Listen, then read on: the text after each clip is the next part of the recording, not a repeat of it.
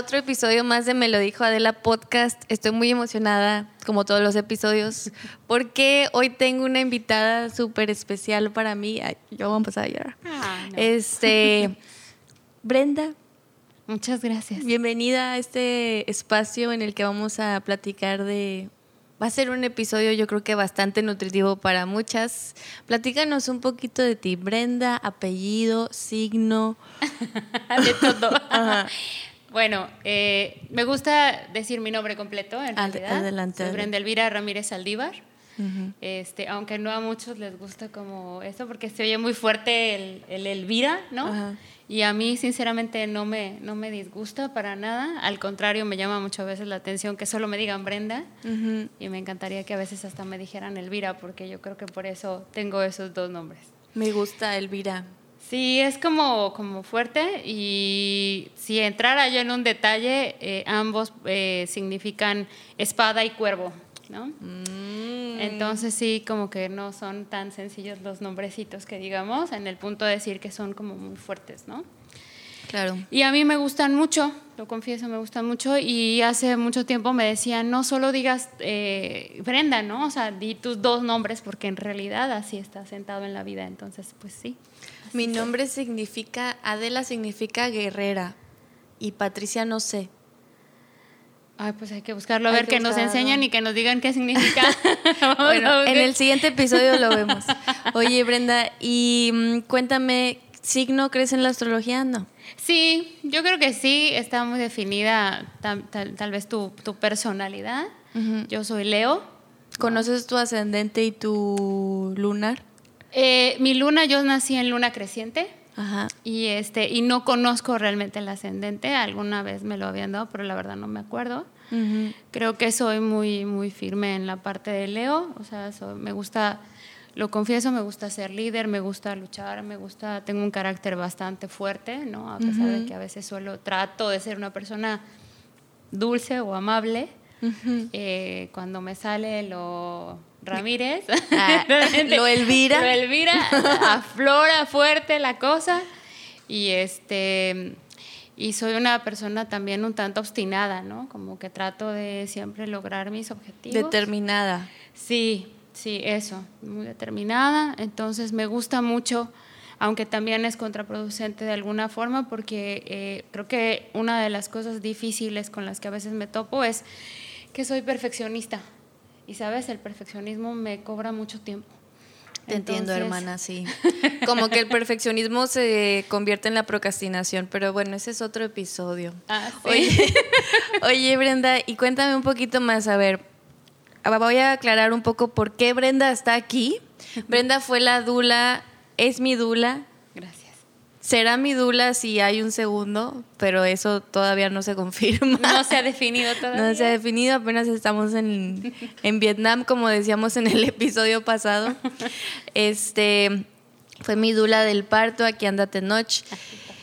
Y, pues para mí eh, fue increíble conocerte, ¿verdad? Ya hemos platicado mucho como de la conexión que sentimos eh, ambas y me, me parecía súper importante invitarte a este episodio para que nos compartieras un poquito pues de esta trayectoria que tienes como Dula, también que vamos a tocar ciertos puntos eh, a lo largo de este sobre pues las prácticas que se realizan, que podemos esperar tal vez alrededor del, del parto, esos momentitos que a lo mejor son como epifanías, etcétera, ¿no? Entonces, cuéntame un poquito cómo es que empezaste a ser Dula. ¿Qué fue, quién te inspiró, qué evento sucedió que dijiste, quiero, pues que realmente es una labor de ayudar, una vocación de ayudar y guiar a las mujeres a, para mí? Sí, mira, eh, creo que todo también nace desde mucha perspectiva, incluso personal. Ujú.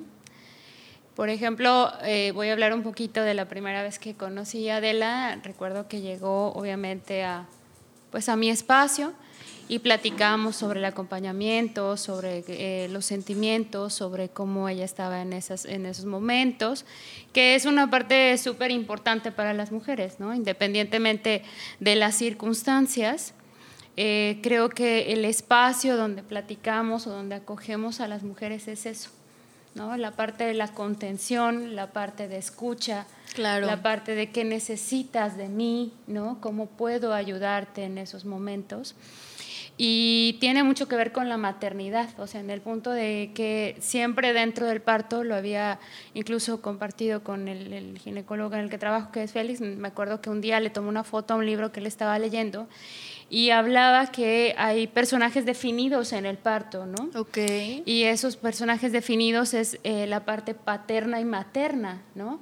Ya sea de un ginecobstetra, una matrona, una comadrona y la dula, ¿no? Entonces puede ser que ambos jue- jueguen este papel materno y paterno, ¿no? Para acoger a la, a la- a la pareja y protegerlos en ese momento. Entonces, a mí me pareció que, que realmente es algo muy lindo porque ese papel que nosotros tenemos es justamente de protección y cuidado hacia nosotros. O sea, es como decir, ¿no? Nosotros estamos ahí como eh, esa Como guardianes. Exactamente, ¿no? Los imagino así como que en la, la película de Thor que estaba viendo ayer, ¿no? Esta, esta figura que no me acuerdo del nombre, pero que protegía el puente, la entrada.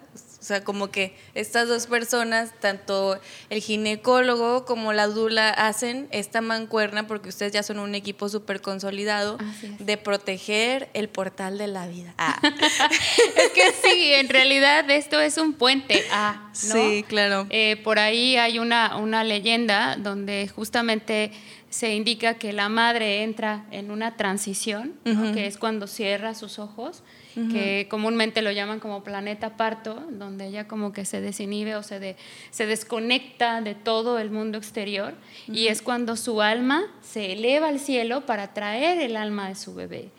Entonces es un portal en realidad el que creo que sí se abre, obviamente, el que hay que proteger y que hay que cuidar. Por eso eh, tenemos que tener ese concepto de los guardianes de nacimiento. Y eso es ese es el motivo por el que te encanta ser dula, ¿no? Esta vocación de guardiana. Sí, la verdad es que nació desde mi propia maternidad. Yo siempre tuve la búsqueda de algo natural, de algo que no fuera intervenido, de muchísimas cosas, ¿no? Que fuera de lo común y corriente que a lo mejor tenemos en el día con día al día de hoy. Y en esa búsqueda fue donde yo encontré esta vocación a ser, a ser dula, ¿no? Y obviamente mi hija es ese, eh, ese detonante que, que ella genera en mí en su nacimiento y que yo digo, no hay otro punto, ¿no? O sea, este es- era para mí, su nacimiento fue un punto de quiebra en mi vida. Eh, antes ya estaba buscando cosas sobre la maternidad, ya estaba yo preparándome incluso en la parte de la maternidad, pero cuando ella nació, yo definitivamente fue eh, ese, ese punto de partida hacia lo que ahora, ahora soy y realmente se lo agradezco mucho porque ese portal que abrí con ella es el portal que he abierto con muchos bebés durante todo este tiempo. Y me parece súper loco lo que dices, porque yo ahorita que han pasado los meses, siento también que con el nacimiento de mi bebé algo se exponenció en mí. Como esta, como, como te pasó a ti, o sea, como que esta búsqueda de los elementos, de, mm, no sé, como que esa, ese camino de introspección en el que estaba, sí llegué después del nacimiento de Luca a depurar de esto no me sirve, esto no me sirve y con esto sí me quedo y esto ahora es parte de mí. No sé si me explico, o sea, Sí, como que... Claro, porque es una conexión contigo misma. y, y lo dices, sí, sí, es que eh, hablando, ¿no? En este aspecto es que es muy fuerte el Sí. proceso que se vive en, en, pues en estas circunstancias. Uno no, no se lo imagina, ¿no? Eh, tal cual como es que te vas a enfrentar a ti misma, porque el parto en realidad es como, yo siento que vives como no sé si dualidad, no sé si eh, otra dimensión o cómo llamarlo, pero en realidad estás viviendo tu parto en un proceso tal vez de dolor, en un proceso de apertura, en un proceso de soltar, en un proceso de fluir, en un proceso de sentir, en un proceso de vivir. Son muchas cosas, ¿no? Las que confluyen en esos momentos. Sin embargo, cuando todo este proceso termina, termina, en realidad tú por fuera vuelves a observar y quieres armar ese rompecabezas de todo lo que viviste. Y conforme vas tomando cada pieza, te vas dando cuenta, por ejemplo, de decir cómo fui capaz de lograrlo, ¿no? Cómo pude llegar a ese punto, ¿no? Sí, sí, sí. Cómo, eh, eh, a pesar de que tal vez senté un punto de quiebra y decir, ya no puedo, continué, ¿no? Y eso además me trajo alegría y me trajo felicidad y me trajo un proceso de decir, uy, lo logré, ¿no? Entonces, siempre llega ese encuentro, ¿no? El, el, el parto eh, es el punto de encuentro con uno mismo o con una misma y de ahí es donde empiezas a tener razón de muchas cosas y otras tantas es cuando dices, esto ya no me sirve, esto no es lo que yo quiero. O sí, como que siento que es una depuración total. A mí me encanta hablar mucho de las estaciones eh, y cómo están relacionadas a, a nosotras. Y entonces para mí es como llegaste a un invierno máximo y ya la cosecha tiene que, pues algunas, algunas plantitas se te murieron, ¿no? Ya ni pedo. Y otras crecieron, y, o sea, como que cuidar mucho que, pues siento que ese proceso del posparto de que tengas esos momentos de introspección, de tocar base contigo, de empezar a depurar y a limpiarte, son muy importantes para que puedas pues salir de, de ese puerpuero que ya hemos platicado, dura como siete años. si no es que más. Oye, ¿y de niña qué querías hacer? Híjole, bueno. o pues sea, jugabas con tus Barbies o así, las protegías. Ah, Barbie eh, embarazada. No, yo creo que siempre he tenido ese sentido de protección porque mm, también de manera personal creo que siempre he buscado ese sentido de protección de los demás hacia conmigo misma. Entonces, eh, pues de niña lo que pensaba y lo que quería era ser maestra o locutora de radio. Que a fin de cuentas es un guía. Sí, así es, pero fue curioso porque después la vida me topó a dar clases, obviamente, de educación perinatal Ahorita es lo que haces también, ¿no? Exactamente. Y hace un tiempo este, estuve como de alguna manera con un programa de radio en Radio Ecológica. Ajá. Entonces fue así como de qué irónica es la vida, ¿no? O sea, sí, te va poniendo ahí en los lugares en los que tú querías estar. Para que pruebes. Yo, yo siento de que, a ver, de una probadita, a ver si sí. Sí, por eso hay que tenerle cuidado al universo en lo que a uno le pide, ¿no? Porque en una de esas te la concede. Entonces sí es como, como evocar justamente lo que tú quieres y cuando tanto lo anhelas, obviamente, y se cumple todo, te dice, ok, como una varita mágica. Pues a ver cómo le haces, ¿no? Oye, y, y, ahorita que tú eres Dula y todo, este, me imagino que te has topado algunas veces con, bueno, a mí me, me de hecho yo lo pensé, cuando iban a hacer Luca, yo pensaba, ¿para qué quiero una Dula? O sea, como que no tenía muy claro cuál iba a ser el papel, ¿no? Y me imagino que muchas mujeres llegan a ti así como, pues a ver, ¿tú qué vas a hacer o qué? como de qué la giras en este rol. no, me va a atender el ginecólogo, ¿no? O sea, porque tenemos esa idea, pero en mi perspectiva, en, en mi situación muy específica, la verdad es que te quiero mucho, Félix, pero ah, no, no, increíble, increíble, pero en mi parto sí siento que tú mm, estuviste, ¿cómo decirte? O sea, sin ti hubiera sido muy diferente. O más bien todo lo que tú hiciste eh, fue como demasiado. Si lo pusiera como en un porcentaje de quién hizo más, que no, no viene al caso, pero en mi perspectiva fuiste tú Obviamente ya Félix lo recibe y todo, recibe al bebé, me lo pasa, le checa, que eso también es súper importante. Pero la manera de hacer y del tiempo que tú invertiste en el parto, siento que, no sé, fuiste como un, personaje, una guardiana súper importante. Y pues obviamente llega la gente y te dice, ¿qué onda tú? ¿Tú de qué, qué, qué, de qué la rolas? Bueno, pues la verdad es que para empezar, eh, yo creo que sí, mucho de lo que hago y puedo hacer es gracias a él, justamente. Claro, son un equipo. Así es. O sea, él siempre me ha brindado la confianza, la fuerza, el apoyo, ¿no? Así como mi familia. Eh, él también es parte ya de esta familia.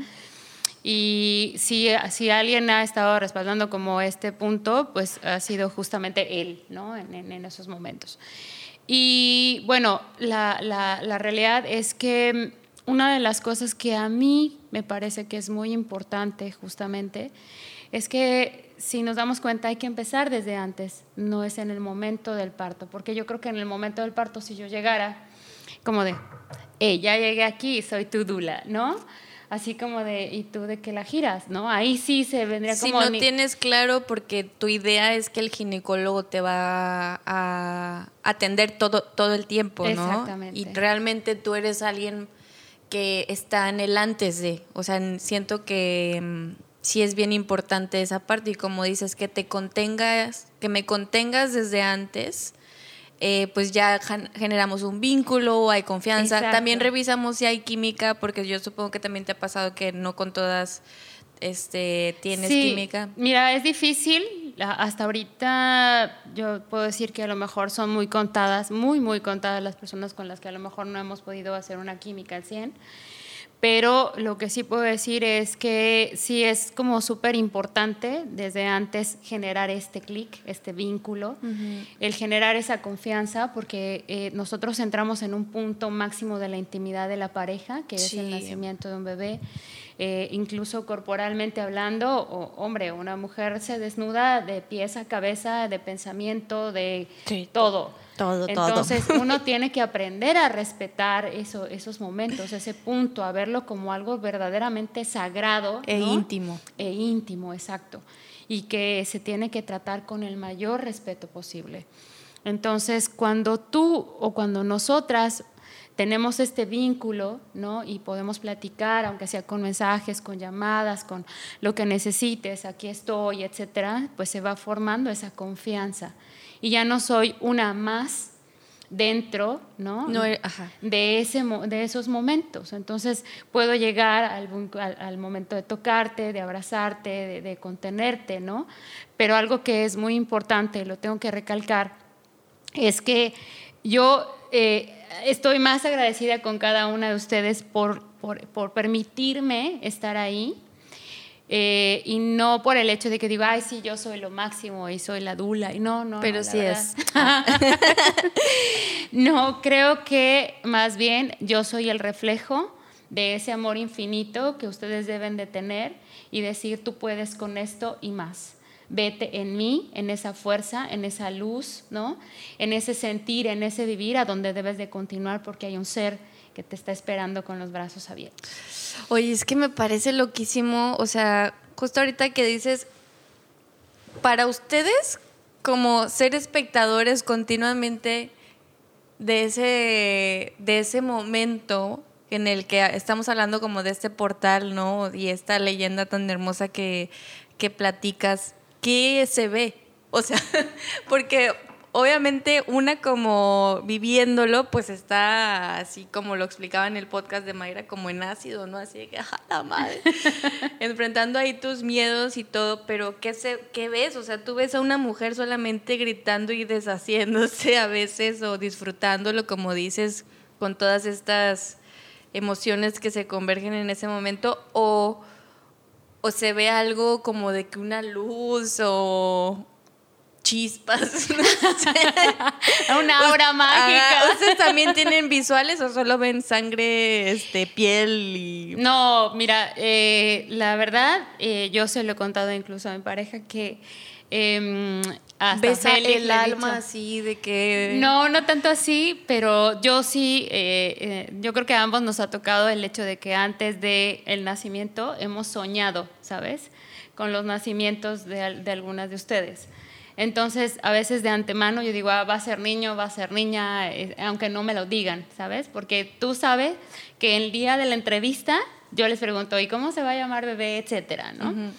Entonces, desde, puede ser que incluso desde antes yo ya había tenido un, sueño y te haya visto a ti, ¿no? Parir o en una cesárea y haya visto a bebé, ¿no?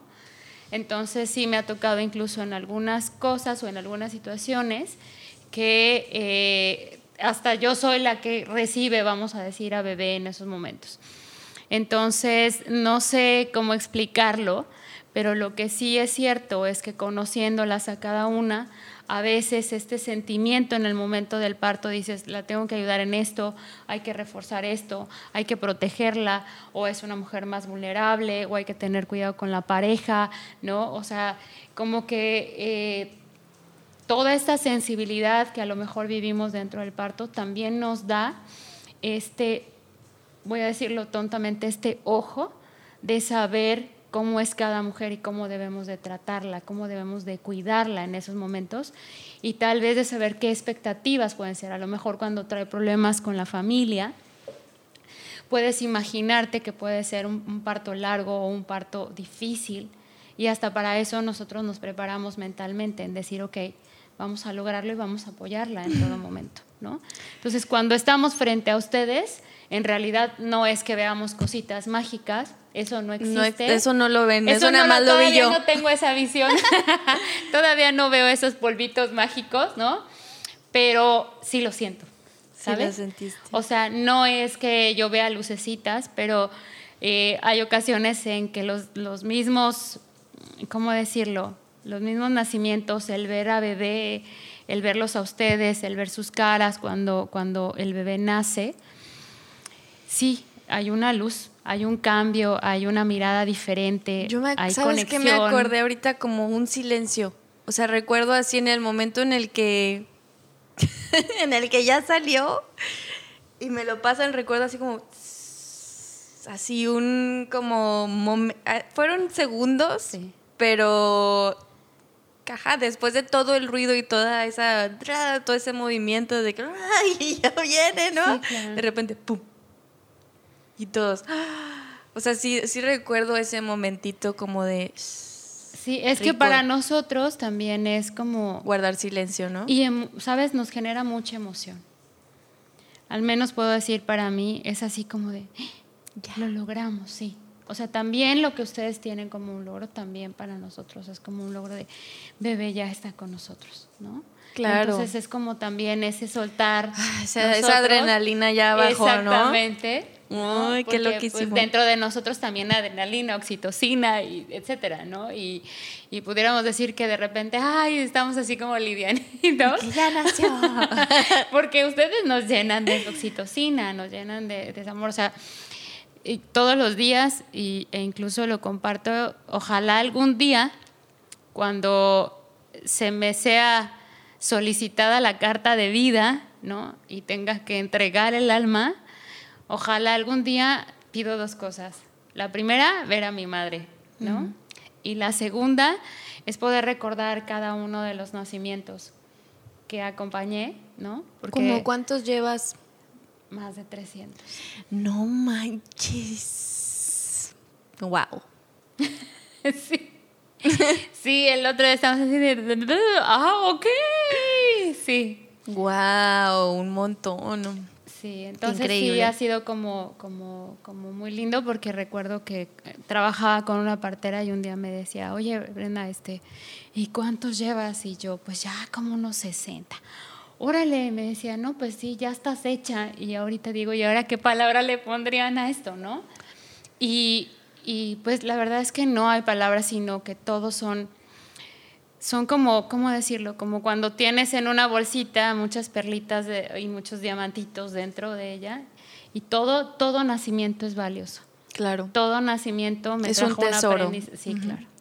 Oye, Brenda, y ahorita que mencionas a, a tu mamá y así este, que te gustaría verla. Yo particularmente me interesaba grabar este episodio porque hay un tema que me llama mucho la atención y es que esto para mí inicia desde que me mudo a, a Mérida. Uh -huh. En mi familia, en la, sobre todo en la familia de mi madre, eh, tenemos una historia como pues ya sabes, cómo eran las generaciones de antes, este, de mujeres que han sido eh, violentadas, abusadas física, emocionalmente, no todas obviamente, pero sí existe como esta historia de obviamente de antes. Entonces cuando yo me mudo para acá, me acuerdo que me empecé como a... Antes era una persona sumamente nostálgica y triste, ahorita todavía soy medio triste, pero sí sentí que varias partes, o sea, como que hubo una tristeza que se empezó a disipar, como uh -huh. que ya no me acompañaba tanto.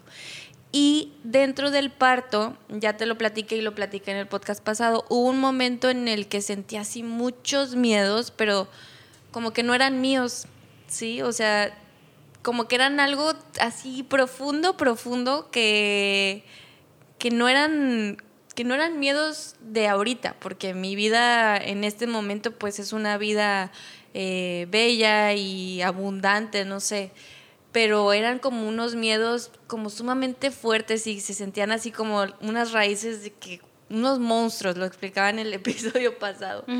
Y entonces pues se me he tripeado, ¿no? En, en, cuanto a eso y he estado como investigando y ya he tenido como ciertos he tocado cierta base como con el linaje femenino.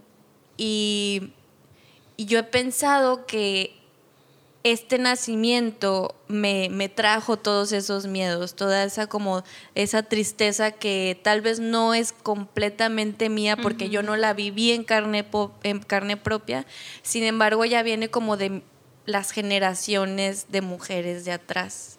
Entonces, ¿Cómo, ¿Cómo ves este tema? O sea, este tema del linaje femenino, ¿crees que esté conectado a, a los nacimientos como a... Ahí tú. Dale suspiro. Qué fuerte. Está fuerte, está fuerte. O tú qué, qué has visto, o sea, como Dula, ¿qué, ¿qué nos puedes platicar de esto? ¿Es real o me estoy a lo mejor me estoy tripeando? No, no, la verdad es que no. Al contrario, yo creo que hay una, hay, una conexión inmensa entre nosotros, lo que vivimos, en, incluso en el día con día, con nuestro propio linaje, ¿no? Eh, nuestras ancestras, ¿no? Así es, nuestras ancestras. En realidad lo que ellas viven, pues también es, eh, reflejado en cada uno de nosotros, en nuestras vivencias.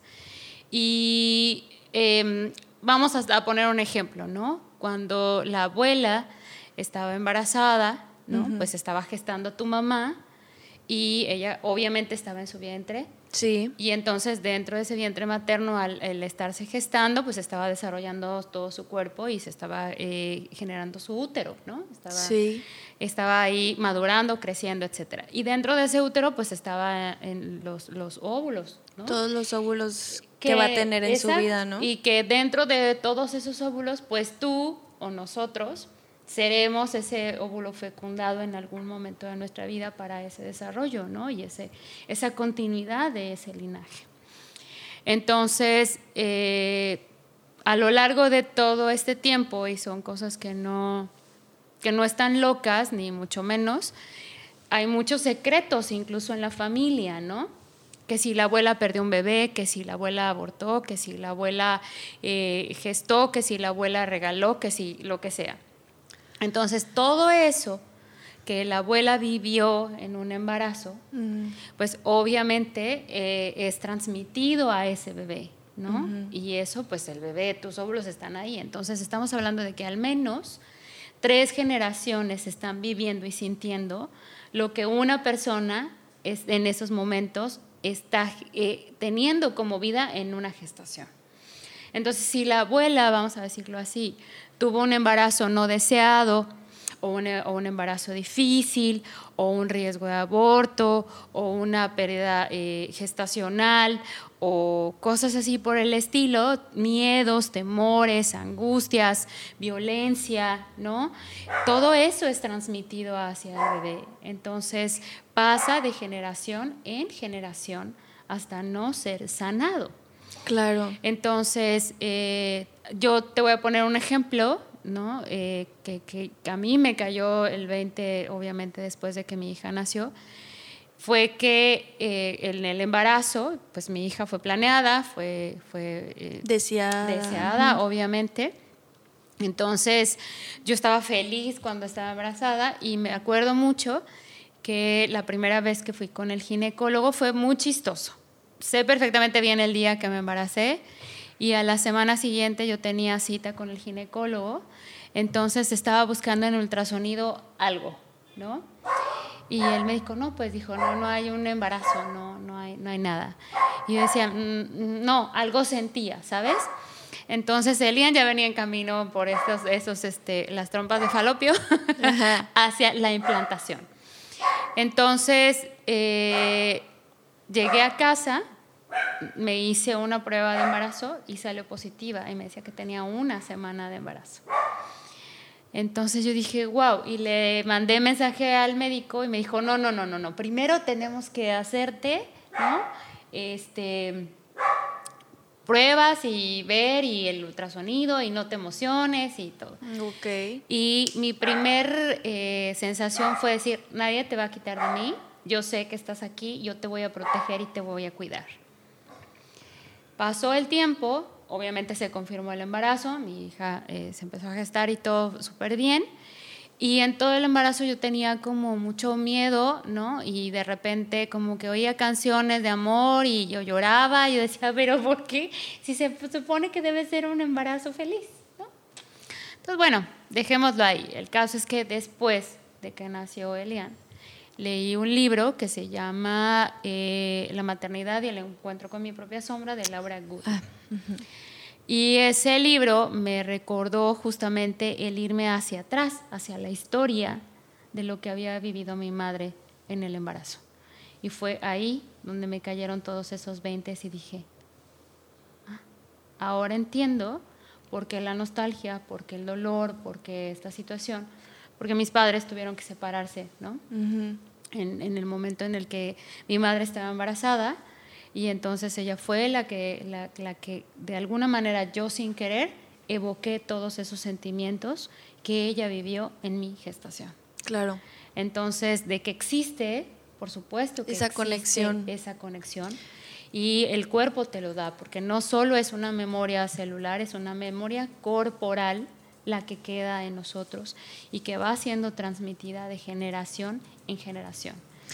Oye, Brenda, y por ejemplo, ya si nos vamos muy atrás, o sea, yo quiero pensar, ahorita estoy leyendo un libro que se llama Cuando Dios era mujer, está muy interesante, pero luego hacemos un, un podcast sobre eso y todos los católicos, ¿qué? ¿Cómo que era mujer? Bueno, hay una diosa. Ajá. Este, y el caso es que, o sea, si me voy muy atrás en, esta epo- en estas épocas en las que existían eh, todas esta, esta, esta figura de la mujer que realmente sí era así como muy respetada, muy sabia, que existían las brujas, las chamanas, que practicaban todo este tema de las herbolarias, este, de cómo platicaban los masajes, ¿no? Que te ayudaban. Sí, la sabiduría ancestral. La sabiduría ancestral, si nos vamos muy para allá, sí hubo un momento para la mujer en la que estaba conectada con eso y luego llega eh, otro sistema que le llamamos el sistema patriarcal, ¿no? A censurar y hacer una casa. Y yo siento que ahorita, si, si pienso como en estas generaciones, pues también dentro de nuestras ancestras existen estas mujeres que sí tal vez este, sufrieron, pero también tuvieron como una sabiduría, ¿no? Claro. Que conocen ciertos temas de medicina, de, que conocían, que las exploraban. Y ahora yo siento que en mi caso, y supongo que también el tuyo, como que siempre buscas esa conexión, ¿no? De que, a ver, esa, esa magia que antes, que viene en tu mismo linaje, así como vienen como, pues todos estos miedos y estas tristezas de antes, pues también existe cierta magia y cierta sabiduría que está ahí escondida, ¿no? Así es. Y, y siento que conforme va pasando el tiempo como mujeres, como que nos vamos acercando un poquito más a, a ello, respetando la tecnología, ¿verdad? Respetando la medicina, respetando a Félix, ah, Claro. pero también nosotras como que queriendo encontrar ciertas respuestas en rituales de antes, como es, es tu caso. Sí, en realidad eh, todo esto existe desde hace mucho tiempo. La sabiduría en realidad fue agredida, fue atacada, fue violentada, ¿no? Eh, fue desterrada, incluso diría yo, de las personas o de las mujeres que en ese momento decían que eran brujas y en realidad eran personas sabias que conocían desde la- la- el manejo de la luna, ¿no? Desde las, las estaciones. Las hierbas, las Exacto, semillas. o sea, de, de en qué momento eh, cosechar las plantas para poder trabajarlas, eh, flores que eran para ciertas situaciones, para cataplasmas, para em- emplastos, para tés, para lo que fuera, ¿no? O sea, la gente iba conociéndolo y también, ¿por qué no decirlo? También los chamanes, ¿no? Claro, los hombres que, que existían. Y de alguna forma todo esa, ese poder que tenía la mujer en ese momento fue arrancado ¿no? de ellas para eh, apoderarse de él en un sistema patriarcal. No hay de otra. ¿no? Y en el caso, hablando ahorita del patriarcado, en el caso de los hombres, este, ¿qué onda? O sea, por ejemplo, ellos también tienen esa memoria celular. Sí, porque en realidad todo esto se basa en ADN, ¿sabes? Entonces ellos también tienen que, eh, eh, ¿cómo, decirlo?, modificar. Nosotros estamos identificados con la luna y ellos están identificados con el sol. Nosotros tenemos ciclos, ¿no?, de 28 días y ellos son de ciclos de 24 horas. Entonces sí, claro, ellos también tienen esto, pero identificado de una manera distinta con la propia naturaleza. Yo creo que lo que nos hace falta a todos en general es esa conexión, ¿no? Entiendo la parte de la tecnología, claro, en muchas cosas nos ha beneficiado, nos ha apoyado, nos ha mejorado la, vida en muchas circunstancias, pero nunca olvidar el origen. Eso es algo muy importante, ¿no? O sea, tenemos que ir hacia lo propio, hacia lo natural, que es cada uno, porque nos dejamos de identificar, por ejemplo, en el parto con el propio dolor, pensamos que es sufrimiento todo el tiempo, ¿no? Que incluso es un castigo, que y la realidad es que no tiene nada que ver con eso, ¿no? Son paradigmas interpuestos que se han puesto a lo largo de esta vida y que yo creo que si las mujeres lo viéramos de una manera diferente o tuviéramos una preparación o información diferente, sería distinto, ¿no? Igual que para los hombres el sistema sería diferente el de yo mando, yo hago, yo puedo. No, no, o sea, la realidad es que aquí es un conjunto, es un equilibrio entre el hombre y, la mujer para poder lograr ¿no? lo, que, eh, lo que queremos hacia adelante. Pero no se trata de quién trata de imponer o quién es mejor que quién. Claro. Eso, eso no debe de existir en realidad. Y por ejemplo, ahorita que mencionas eh, este tema de, del parto, obviamente en el curso de preparación para el parto no les vas a decir, y te vas a enfrentar con los miedos de tres generaciones atrás.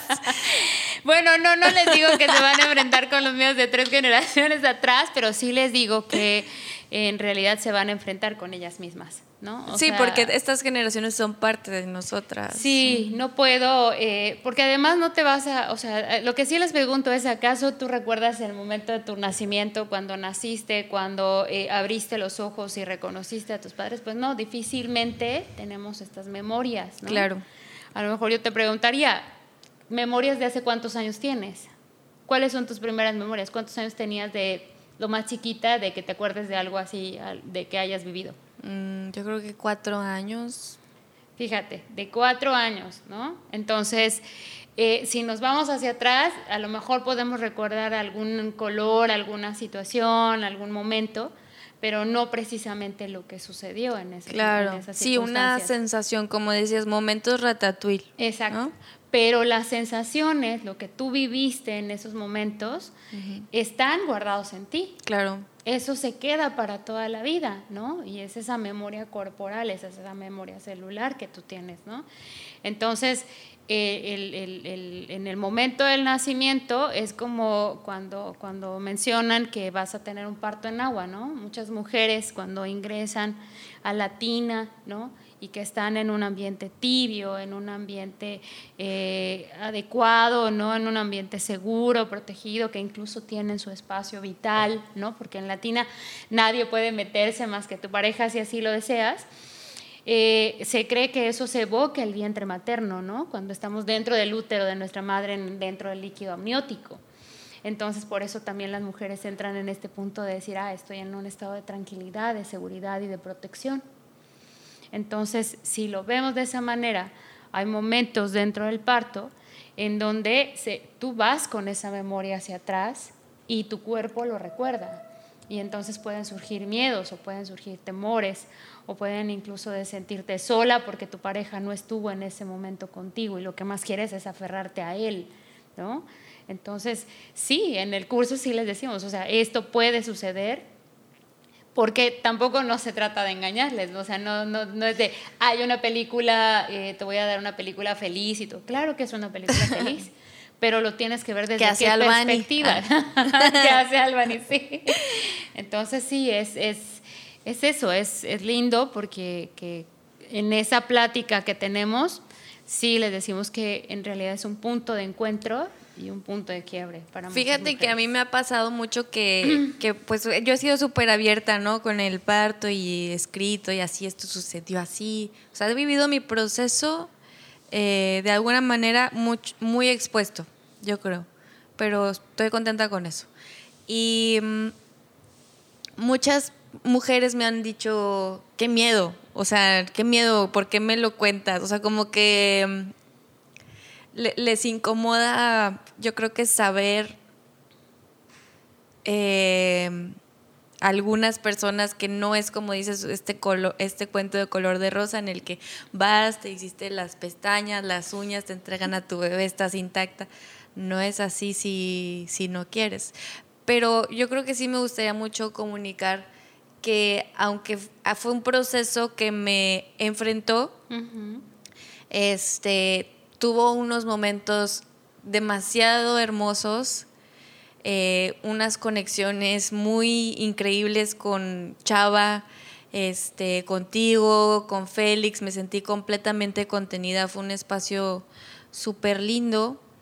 Y, y, la verdad es que no me arrepiento para nada como de haber elegido ese parto porque yo siento que hablando un poco de, regresando a lo del linaje femenino, sí, así como varias partes de mí se depuraron, sí me siento un poco más, o sea, esa confrontación era necesaria para que yo esté hoy como estoy en este momento. Claro. O sea, como que a lo mejor dices, puta, ahí viene esa batallita que a lo mejor me toca a mí así, ¿no? O sea, no a todas van a tener la misma experiencia que yo. No, pero sí es cierto que todas nos enfrentamos a uno siendo un parto, siendo una cesárea lo que sea, ¿no? o, sea, el, nacimiento como tal es un portal. El, el embarazo te transforma. Eh, desde el momento en que tú decides gestar una vida en ti, el cuerpo se transforma, la mente se transforma, la vida se transforma. Y eso no lo vas a poder cambiar porque acabas de meter una llave en una puerta que de alguna forma es incertidumbre porque no sabes hacia dónde te va a llevar.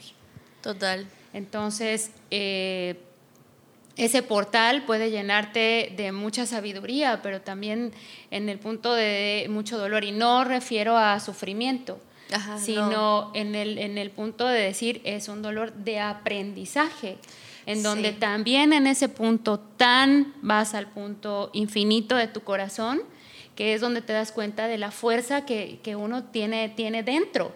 Claro, y dentro de una cesárea, yo creo que tú lo has visto, pues es lo mismo porque aunque te pusieron epidural, aunque te anestesiaron y así, pues tuviste una cirugía mayor y a las pocas horas tienes que ya estar cuidando de una vida. Cuando tú pues te encuentras muy vulnerable también. Tú sigues siendo ese portal de vida, ¿no? Eh, eh, tal vez la situación fue diferente por el nacimiento, la forma, ¿no?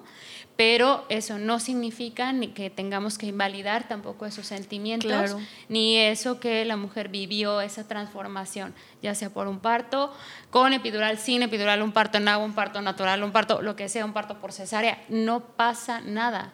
En realidad, todo este proceso nos, nos transforma. Nos transforma, es un proceso transformador. Así es. Y yo me gustaría como, este o sea, saber, una de las cosas que me he cuestionado mucho es por qué, por qué nos corresponde sanar a las generaciones pasadas. O sea, a ver, ¿por qué? Porque son círculos, o sea, si tú no cierras un círculo, ese círculo queda abierto. Y entonces a alguien más le estás entregando. Mira, híjole, este tema es como, como ay, ¿cómo decirlo? Es un poquito duro a veces de mencionar, sobre todo para las mujeres cuando están, este... Si estás embarazada, no veas este episodio. Ah. sí, es complicado. Eh, bueno, no complicado, sino lo que estoy tratando de explicar es que también hay muchas mujeres que han vivido experiencias, por ejemplo, violentas en el parto anterior. Ah, es el segundo hijo. Una cesárea que, que, no tenía por qué haber sido cesárea, etcétera, ¿no? Entonces, hay ocasiones en que con, los siguientes embarazos queremos sanar lo que vivimos anteriormente, ¿sabes? Sí, o sea, que ejemplo, tuviste una cesárea y, quieres un parto natural, ¿no? Y ahora quieres sanar ese punto. Y para mí, justamente, y lo digo con todo el respeto que cada chica eh, vive y cada emoción, obviamente, sin querer dañar absolutamente a nadie, uno tiene que sanar primero su proceso vivido para poder entonces vivir el siguiente proceso de manera libre. Porque hubo un nacimiento por cesárea, vamos a decirlo así, o un parto violento o lo que haya sido. Y entonces esa carga se la das a tu otro hijo y le dices, tú eres el que vas a sanar mi dolor y el dolor de tu hermano. Y entonces esa responsabilidad se la estoy dando a un nuevo bebé. ¿Me explico? ¡Hola! Sí, qué fuerte. entonces eso en realidad no tiene por qué ser así. Tenemos que aprender, a sanar cada uno de nuestros ciclos para que nuestros pequeños tengan que cargar también con nuestros propios procesos. El otro día leía eso, este, cómo, cómo está conectada la manera en la que los bebés han llegado al mundo por muchos años con cómo está, con, cómo, cómo está el mundo en este momento. O sea, cómo ha habido mucha violencia obstétrica independientemente del nacimiento, eh, como haya sido cesárea o parto, lo que sea, pero ha habido como, o sea, han, habido llegadas violentas, ¿sí? Para, tanto para la mamá como para el bebé. Y entonces es algo que colectivamente como sociedad hemos ido cargando. Yo creo que por eso es tan importante que pues si queremos de alguna manera sanar y, o sea, lo digo pues se escucha muy romántico, pero pues es un hecho, o sea, sanar la tierra, sanar el mundo, eh, pues también hay que sanar la llegada del ser humano, ¿no? Y no precisamente que tengas un parto en agua en tu casa, en tu alberca, ¿no? Sino que pues, tengas un parto humanizado, que sea una llegada o un nacimiento humanizado, que sea una llegada amable tanto para la familia que recibe a este nuevo ser como para el bebecito. Sí, definitivamente la, la, parte emocional en ese punto tiene mucho que ver en el futuro de cada, cada ser humano. ¿no? O sea, no puedes como separar, ¿no? De, ah, sí, nació por cesárea, ah, sí, no le pasó nada, ah, sí, todo está bien, ¿no? Pero no sabes el trauma que le generaste tal vez a un bebé en esos momentos, ¿no? O sea, por el manejo, ¿no? De cómo lo sacas, que... De que ni siquiera le pides permiso, ¿sabes? O sea, una de las cosas que, a mí me, han, me ha gustado muchísimo de la partería y que incluso reafirmé hace poquito en el encuentro al, al que tuve la oportunidad de asistir, es, tú no puedes trabajar con alguien o estar dentro del círculo de alguien si no le pides permiso, ¿sabes? Claro. O sea, porque para eso tiene su espacio vital, para eso tiene su, eh, eh, vamos a decirlo, su propia energía. Y tú invadirla nada más porque sí, no sería lo correcto, no es lo correcto. Cuando nosotros trabajamos las hierbas, cuando vamos a hacer una tintura o cuando vamos a tomar de su medicina, lo primero que tenemos que hacer es pedirle permiso a la planta y decirle que vamos a tomar de ella para poder hacer medicina para los seres humanos, obviamente, ¿no? Y le das agradecimiento por tomar de esa medicina. ¿Por qué los seres humanos no hacemos lo mismo con el ser humano?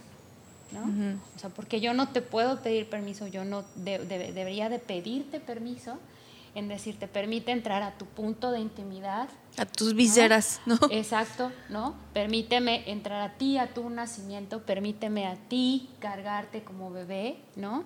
O sea, eh, hay cosas que yo te puedo decir que en el parto yo agradezco mentalmente, ¿no? Claro. A cada uno de los que están presentes, incluso cuando me toca recibir la placenta, ¿no? Que, es cuando la, la, vamos a guardar o lo que sea, yo le doy las gracias a la placenta por haber cuidado de bebé, ¿no? Me acerco a bebé con todo respeto, eh, eh, tratando de pedirle permiso para tocarlo, porque no soy su madre, ¿sabes? Soy una persona externa en realidad. Entonces, esa pequeña separación en algún momento dado o alguna mamá que me permite cargar a su bebé, que me dice, tú cárgalo, Brenda, me encanta, ¿no? Pero, pero tengo ese permiso, ¿sabes? Entonces, es eso que, deberíamos estar cuidando todo el tiempo, que no, no debemos de, invadir. Y el nacimiento, ¿no? Es tan sagrado y se tiene que respetar tanto porque esa persona que está naciendo en esos momentos es el eco de lo que vivió en, eso, en, su nacimiento. Si yo lo violenté, si yo lo maltraté, si yo lo separé, si yo le hice saber que su nacimiento era vete a un cunero, ¿qué puedo esperar de esas memorias más adelante? Si yo le doy fuerza, seguridad, protección al lado de sus padres. Calor. Entonces él lo va a percibir, él lo va a sentir. Entonces, momentos tan tan, tan sensibles, tan importantes en, ese, en esas circunstancias, deben ser protegidas a toda costa. Sí, como platicaba el otro día una amiga, decías que es un momento en el que estás abierta, ¿no? Y, te dura un rato la apertura. Claro. Entonces sí es muy importante pues cuidar de, de, esa intimidad. Es más, hace rato que estabas diciendo, por ejemplo, de lo del parto y que eh, está uno en, apertura y además uno vive diferentes emociones y miedos y todo, pues hay mujeres que incluso hasta gritan, ¿no?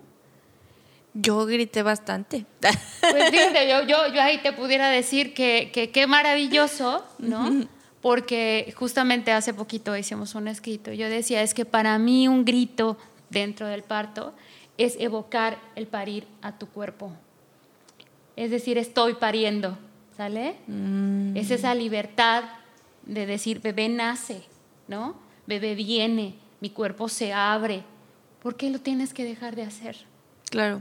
¿Por qué te tienes que callar, ¿no? ¿Por qué tienes que evitar lo que estás sintiendo en esos momentos? Porque a lo mejor a los, a los demás les puede incomodar no, son gritos de libertad ante un parir. Entonces, eso es lo hermoso, es lo que uno tiene que dejar que la mujer evoque en esos momentos. O sea, cuando uno dice, oye, fulanito, ya ven, porque ya te necesito, ¿no? Le está llamando a su bebé, eso es maravilloso, que él lo escuche y que diga, mi mamá me está esperando, ¿no? Ay, qué hermoso. Entonces, sí, son todo eso todas esas memorias, todo eso que ustedes nos regalan y nos entregan en el parto, es, es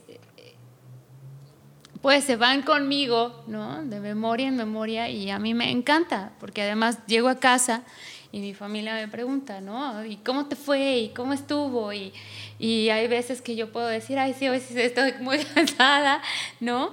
Eh, porque se entrega mucha energía. También eso, es entrega de energía en esos momentos, ¿no? Pero es algo maravilloso porque esas experiencias nadie me las va a poder robar. Eso se va a quedar en mí. Y, si nací para ello, que creo que así es. Yo creo que sí, después de 300 nacimientos podemos confirmarlo. sí. Creo que eh, me siento muy orgullosa de saber que en mí hay una senda de luz muy hermosa por cada bebé y por cada familia que me permitió estar ahí. Sí, en ese momento tan sagrado. Así es. Te admiro mucho, Brenda. ah. linda, muchas gracias. Pues yo, creo que este aquí la cortamos porque podemos extendernos y tocar tantos temas sobre el linaje femenino, partos, cesárea. Ya llegarán, llegará el siguiente episodio.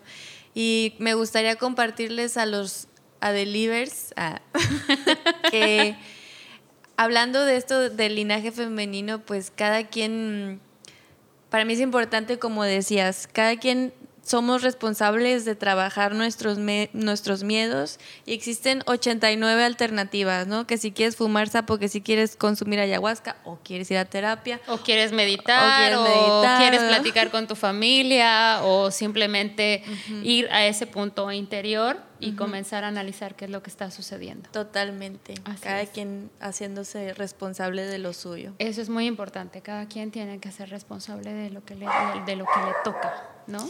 Pues muchas gracias por venir, Brenda. Me encantó este episodio. ¿Hay algo más que quieras decir? No, al contrario. Estoy muy agradecida. Muchísimas gracias. Me siento como siempre muy feliz de estar aquí contigo. Y pues no me queda más que agradecerte de verdad infinitamente el haberme honrado y bendecido con el nacimiento de tu bebé. ¿No? No quiero como más nombres porque no tenemos que andar en la parte personalizada, pero sabes que el estío fue en mi corazón. Muchísimas gracias. Muchas gracias. ¿Cómo te encuentran en las redes? Ah, estoy como Mommy Relax. Mommy Relax. Mommy Relax. Entonces, tanto en Instagram, YouTube o Facebook. Si te quieren contactar para que sea tu, para que sea su dula, por ahí. Por ahí, sí, o que me de ahí entre el WhatsApp y, les mando su WhatsApp. Muchas gracias por escuchar este episodio. Nos vemos en el siguiente, me lo dijo Adela. Muchísimas gracias a todos. Gracias, nena.